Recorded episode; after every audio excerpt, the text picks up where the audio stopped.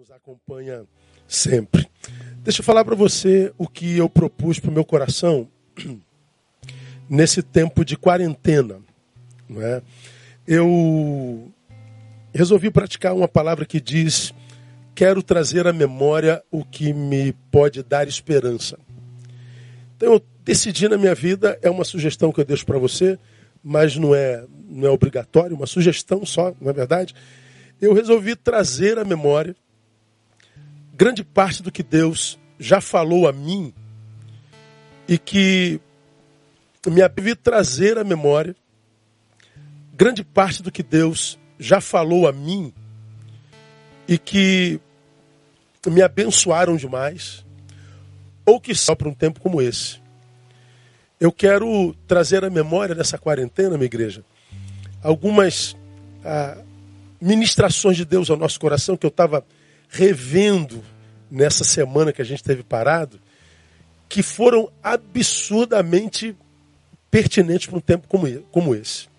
Mas não só vou compartilhar palavras, como eu estou lendo e relendo algumas outras obras que me abençoaram muito e que eu vou lhes indicar durante esse tempo que a gente ficar de quarentena. Mas nessa manhã eu quero mostrar para vocês alguns livros que eu já li e que pretendo reler nesse período, porque eu acho que pode ou podem nos abençoar muito. Quero começar indicando para você, aqui acho que dá para ver bem, não é? Esse livro se chama O Elogio da Loucura, de Erasmo de Roterdã. Esse livro foi escrito há bem pouco tempo, em 1511. É um livro antigo, não é verdade? É, Erasmo de Roterdã era um filósofo, um teólogo. Ele, no elogio da loucura, ele personaliza a loucura e mostra como que a loucura está esparramada como uma pandemia no nosso mundo, nos nossos valores, nas nossas relações. E ele faz uma leitura a partir de 1511 sobre o nosso tempo que é assustadoramente contemporânea. É uma leitura agradável, fácil e com a qual certamente qualquer um de nós vai se identificar. Quero indicar outros livros, os autores não sabem que eu estou indicando, mas ah, estou, fazendo, estou fazendo mesmo que não ganhe nada. Quero indicar o cristão ateu. O cristão ateu trata daquilo que o seu nome diz é aquele que se diz cristão, mas o seu uma prática cotidiana, seus valores, seus princípios, quando ele abre a boca, quando ele julga, quando ele produz, nada disso tem a ver com a sua fé. É gente que crê num Deus, mas não é o Deus do Evangelho. É, é um cristão ateu. Esse aqui é um dos livros mais simples, mas é um dos meus prediletos. Aliás, é Brennan Manning. Tudo que Brennan Manning escreve vale a pena ler. E esse é o livro que, que me falou muito há muitos anos. O impostor que vive em mim. O tema já diz tudo.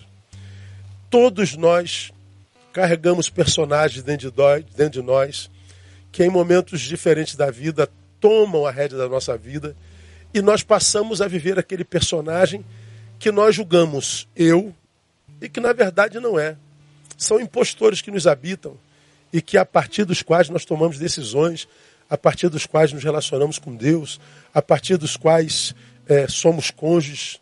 E Brennan Manning é brilhante quando ele fala desses impostores que nos habitam. Ah, durante a semana eu vou indicá-los individualmente, eu vou indicar um por um ah, durante a semana. Cada segunda-feira, ah, nas minhas redes, eu vou indicar um livro novo para você. O poder do silêncio. Esse é um tempo de retiro. E o é um, é um problema para muita gente, não é? Nesse tempo de vucu-vucu, de movimento, ficar em silêncio para muitos é, um, é uma cadeia.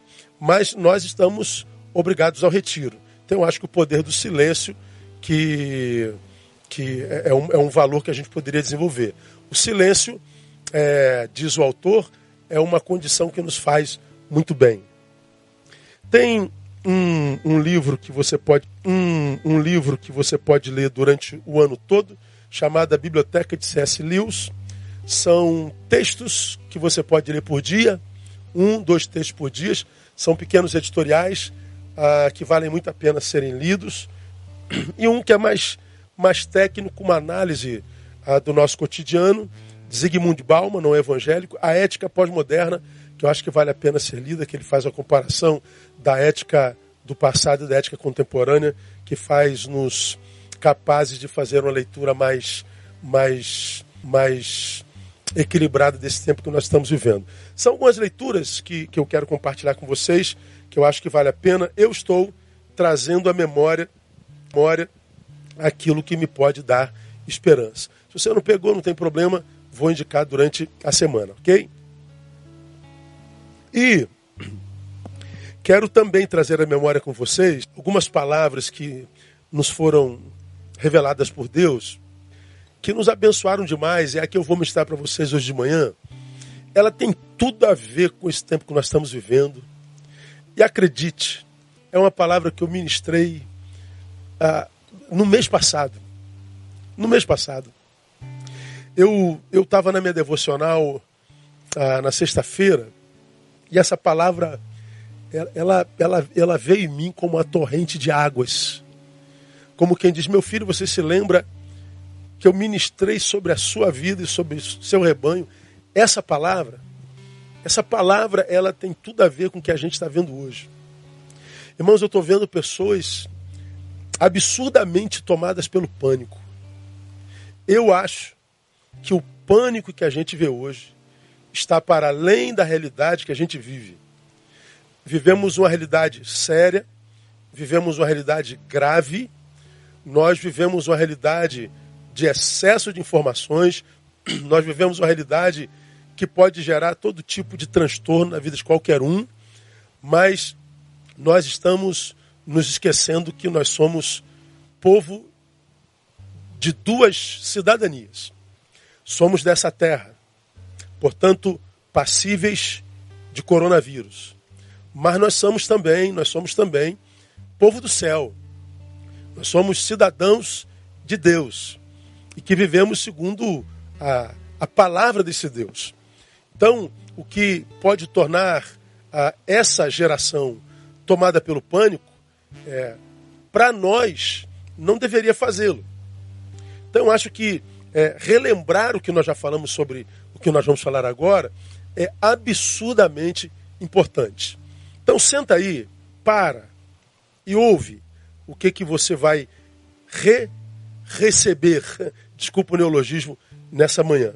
Vem de Filipenses 4, de 1 a 9, que diz assim: Portanto, meus amados e saudosos irmãos, minha alegria e coroa, permanecei firmes no Senhor. 4, de 1 a 9, que diz assim: Portanto, meus amados e saudosos irmãos, minha alegria e coroa, permanecei firmes no Senhor, amados. Rogo a Evódia e a Sintique que sintam mesmo no Senhor comunhão. Peço também a ti, meu verdadeiro companheiro, que as ajudes, porque trabalharam comigo no Evangelho e com Clemente, com os outros meus cooperadores, cujos nomes estão no livro da vida. Firme na comunhão em sinergia, as ajude. Regozijai-vos sempre no Senhor. O que deve tomar o nosso coração não é medo, pânico, essa força. Seja a vossa moderação conhecida de todos os homens. Conhecida de todos os homens. Porque perto está o Senhor. Não só perto está o Senhor, como o Senhor está perto. Então, a nossa moderação deve ser conhecida de todos os homens. O nosso testemunho é conhecida de todos os homens. O nosso testemunho.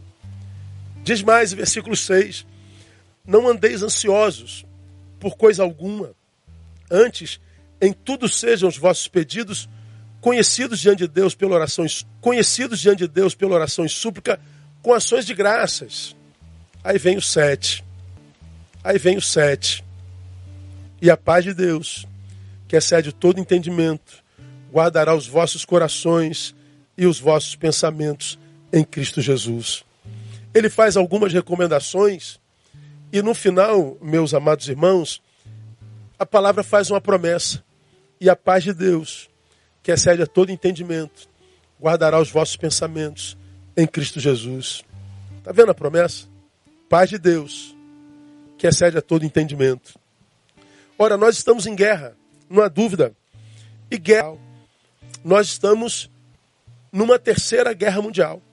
Nós estamos lutando contra um vírus. Esse vírus está desconstruindo, irmãos, um monte de ideias equivocadas, um monte de ideias equivocadas que nós tínhamos sobre nós mesmos. A ideia de que, a ideia de que nós éramos intocáveis, inabaláveis, que a economia mundial era inabalável, que a nossa, que a nossa segurança, que nós não estávamos é, sobre ameaça de nada. Hoje não estávamos é, sobre ameaça de nada. Hoje sabe o que, que a gente está vendo? Sabe o que, que a gente está vendo na verdade? Que o nosso planeta ele pode ser destruído com, com, com um estalar de dedos, com um apertar de um botão, apertar de um botão. Portanto, é, esse vírus que a gente sabe não vai matar todo mundo nesse instante, revelou que quando começar uma guerra química, pelos vírus que já foram desenvolvidos em, em laboratórios e que algumas superpotências governadas por loucos têm, ao apertar o botão, esse vírus pode extinguir a raça num, num piscar de olhos. Agora, ninguém tem dúvida disso, tem? Não, ninguém tem dúvida. Ninguém está seguro em lugar nenhum, a não ser na mão de Deus. Príncipe que nossa vida não termina quando nossos olhos fecham. Então não há lugar para pânico. O texto está nos recomendando é, equilíbrio. Estamos em guerra? Estamos. Qual é o oposto? É paz. Ora, e o que, que esse é, texto promete a nós? Paz. Só que essa paz da qual fala o texto não é a paz que é o oposto da guerra. Ou seja, aquela paz que vivenciamos quando a guerra acaba. Quando a guerra acaba. Não, não. Essa paz é outra. O texto se refere a uma paz que independe do fim da guerra. É uma paz que habita no, no, no, no, no, no, no, desenvolver, no desenvolver da guerra. Eu não preciso esperar que o vírus acabe, eu não preciso esperar que a guerra acabe para que eu tenha paz. Essa paz nos é prometida, mesmo no meio da. A promessa aqui, amados, não é acabar com a guerra do lado de fora. Não, não tem nada a ver o texto. A promessa é acabar com o inferno possível do lado de dentro. É disso que está falando. E por que, que eu acho que eu preciso trazer à memória essa palavra? Porque eu estou vendo gente carregar o inferno dentro por causa do vírus do lado de fora. Do lado de fora. Eu tenho visto gente carregar um inferno dentro por causa da, da, da, da quarentena do lado de dentro.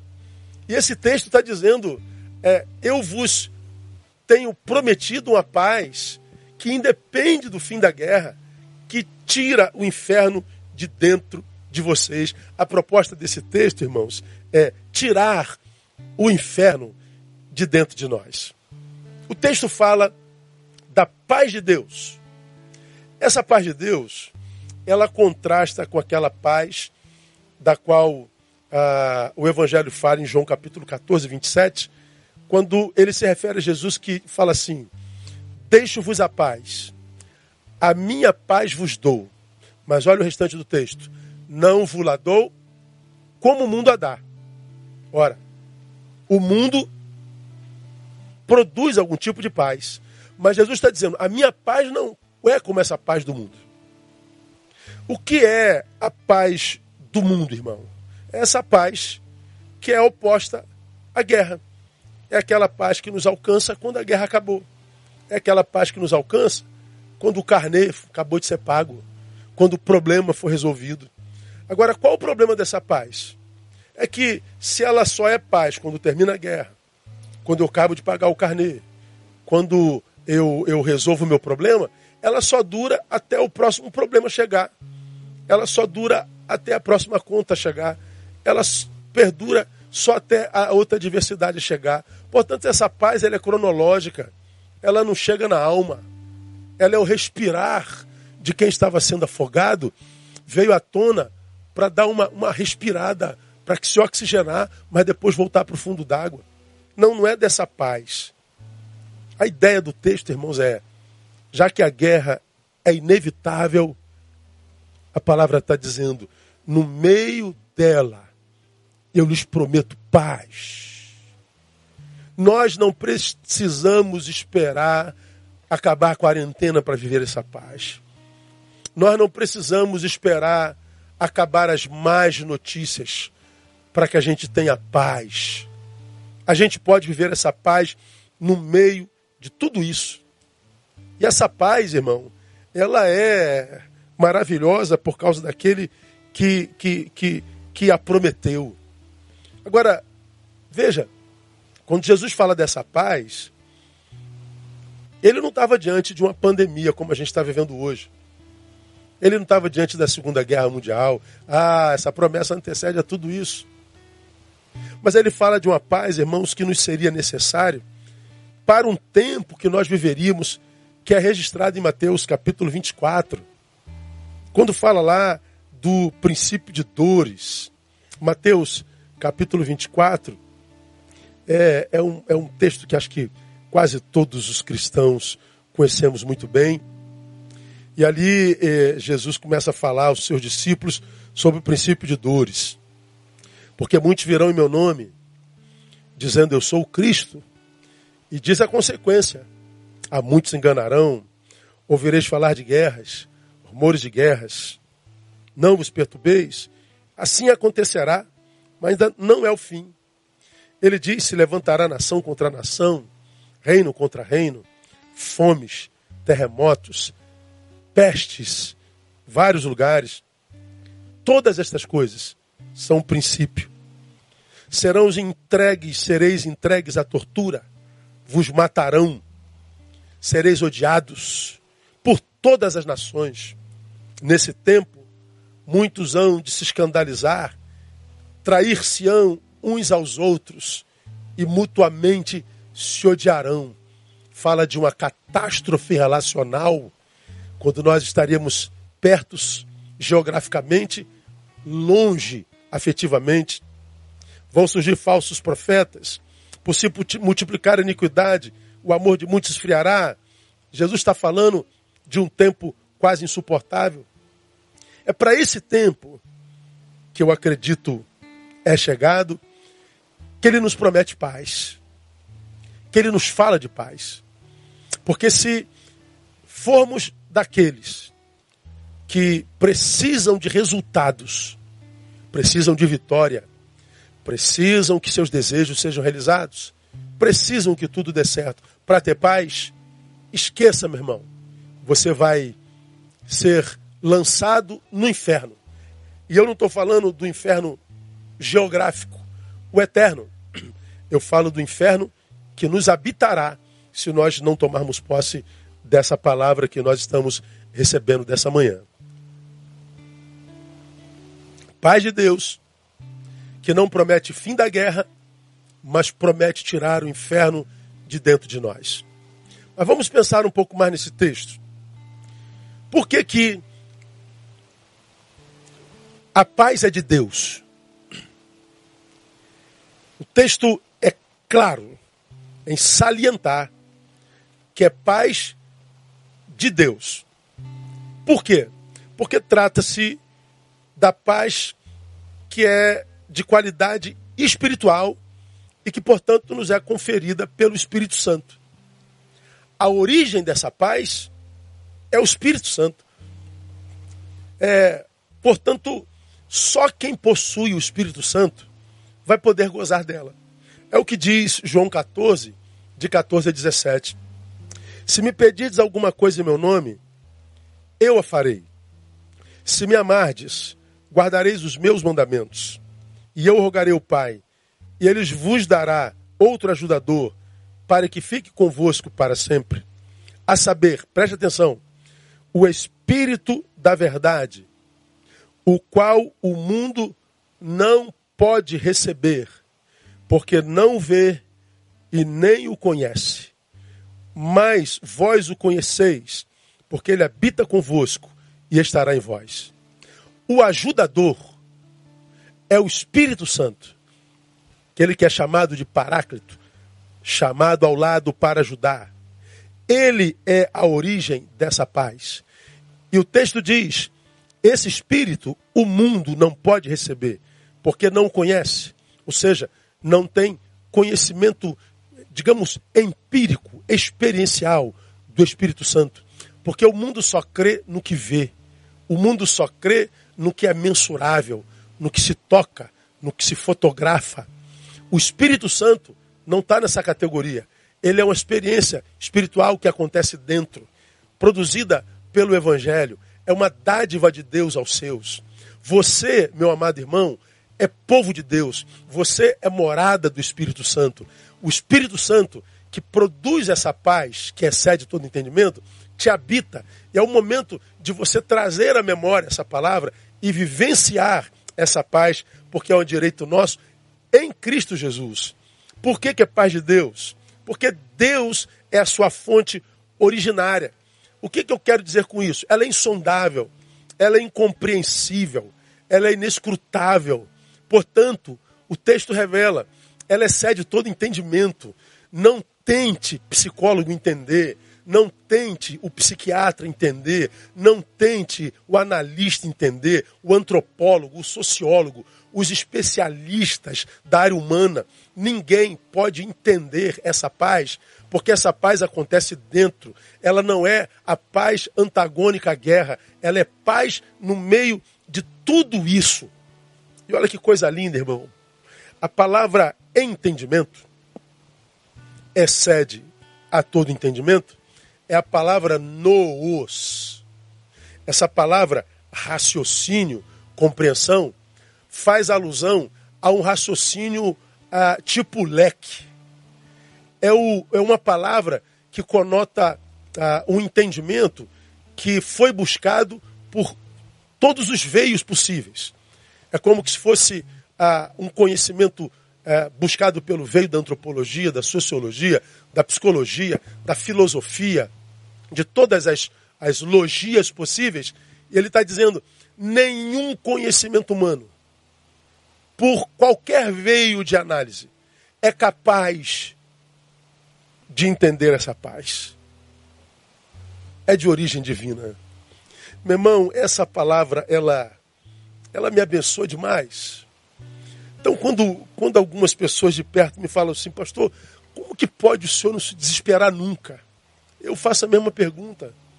Como pode você se desesperar tanto, estando de posse de tal promessa. E essa promessa diz que é uma paz de origem divina, legada pelo Espírito Santo, e que ninguém consegue entender. Essa paz não se explica, se vive, e diz o texto: essa paz guarda mente e coração. Essa paz guarda razão e emoção. Essa paz guarda o homem interior. Por que o homem interior? Porque sobre o exterior a gente não pode fazer nada. O que está diante dos nossos olhos está diante dos nossos olhos. Mas o que está no nosso interior está sobre o olhar do nosso amado Pai, cujo amor foi revelado no seu amado Filho, nosso Senhor. Guarda interior, amados, porque é, o interior é a proposta do Evangelho. O Evangelho não tem a ver com coisas. O Evangelho tem a ver com as pessoas que têm coisas e que perdem coisas. O Evangelho dá em gente. O Evangelho dá na alma. O Evangelho dá no coração. Por que em gente? Porque a gente não precisa de coisa. Fomos separados dos nossos lazeres, fomos separados do nosso trabalho, fomos separados da nossa comunidade de fé, fomos separados das nossas coisas. E daí, não é de lá que vem a nossa paz. A nossa paz vem de dentro. Então guarda essa palavra no seu coração. Eu quero caminhar para o final, amados. Como experimentar essa paz? Percebam, você vai se lembrar disso porque isso aqui é inesquecível. Quando eu ministrei isso a você na nossa igreja, claro que existem milhares de pessoas nos assistindo nesse instante e vão nos assistir depois. Essa promessa da paz de Deus, no versículo, é antecedida por um ezinho. E a paz de Deus. Esse e, ele faz a junção da promessa, paz de Deus, com alguma palavra que antecede a promessa. Esse e pode ser traduzido aí então, a partir daí. Então veja, a paz de Deus é promessa de Deus, todavia, consequência da postura daquele que recebeu tal promessa. O que Deus tem para com os seus é uma relação noivo e noiva. Ambos têm parcela de responsabilidade nessa relação. Ele fez a promessa para a noiva. A noiva adota a postura para que essa promessa se cumpra. Eu quero mostrar uma para vocês. São várias, eu vou mostrar uma. Veja lá. Versículo 8. Quanto ao mais, irmãos, tudo que é verdadeiro, tudo que é honesto, tudo que é justo, tudo que é puro, tudo que é amável, tudo que é de boa fama, se há alguma virtude, se há algum louvor, olha a ordem, nisso pensai. Não é uma sugestão, é uma ordem. Aí então, a paz de Deus, que excede a todo entendimento, guarda a mente e coração. Veja só, como que a gente experimenta essa paz. Não prega sobre a paz, discute sobre a paz questiona se é verdade ou não tal paz. Experiencia. Experimenta. Como? Aqui, ó. Santificando o nosso pensamento. Nisso, pensai. Esse texto revela algumas verdades, esse versículo, irmão. Primeiro, pensamentos podem sim ser controlados. Ok? Pensamentos podem ser controlados. Eu disse controlados, não evitados. Todos nós sabemos, nós não somos loucos. Se nós fecharmos os nossos olhos, pensamentos vão ebulir dentro de nós. E a gente não sabe nem de onde eles vêm, muitos deles. Alguns malignos, ilícitos, promíscuos, passam por dentro de nós livremente. Nós não podemos evitá-los. Se a gente pudesse evitar pensamentos, ninguém tinha ansiedade, ninguém tinha depressão, ninguém tinha insônia. Por que, que nós temos tudo isso? Porque está aqui, ó, descontrolado.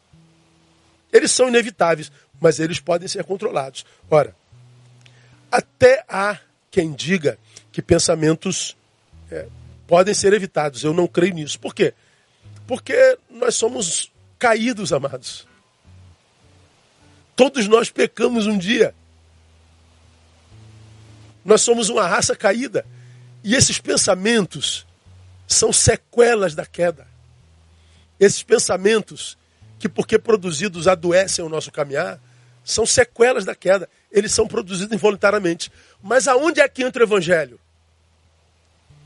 Aonde entra a graça de Jesus? Acabando com esses pensamentos? Não. Mas colocando poder na nossa mão para controlá-los. E eu preciso acreditar nisso. Acredite nisso. É daí que vem essa paz. É o exercício do poder do Evangelho, no controle do pensamento, que diz que se eu santifico o meu pensamento, se eu penso no que é puro, se eu penso no que é amável, se eu penso no que é verdadeiro, se eu penso no que é justo, se eu penso no que é de boa fama. Agora, se eu só penso no que é mal,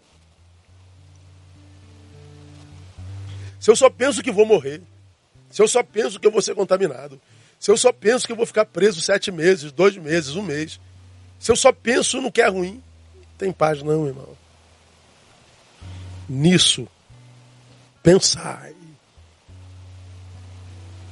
Nisso, pensai. Tô rouco, tá vendo? Deixa eu tossir um pouquinho aqui.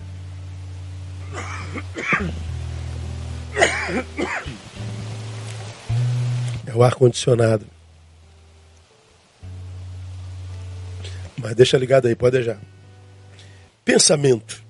Então, eu queria, minha amada igreja, meus amados irmãos, deixar essa palavra com vocês. Paz de Deus. Deus, o teu povo está desesperado, em grande parte dele. Tua criação está desesperada. Mas ajuda-nos a trazer a memória nessa quarentena de que essa paz é uma promessa do Senhor para o seu povo. É uma paz que independe do fim da guerra. É uma paz que guarda mente e coração. É uma paz que não se explica, se vive. É uma paz para aquele que se esforça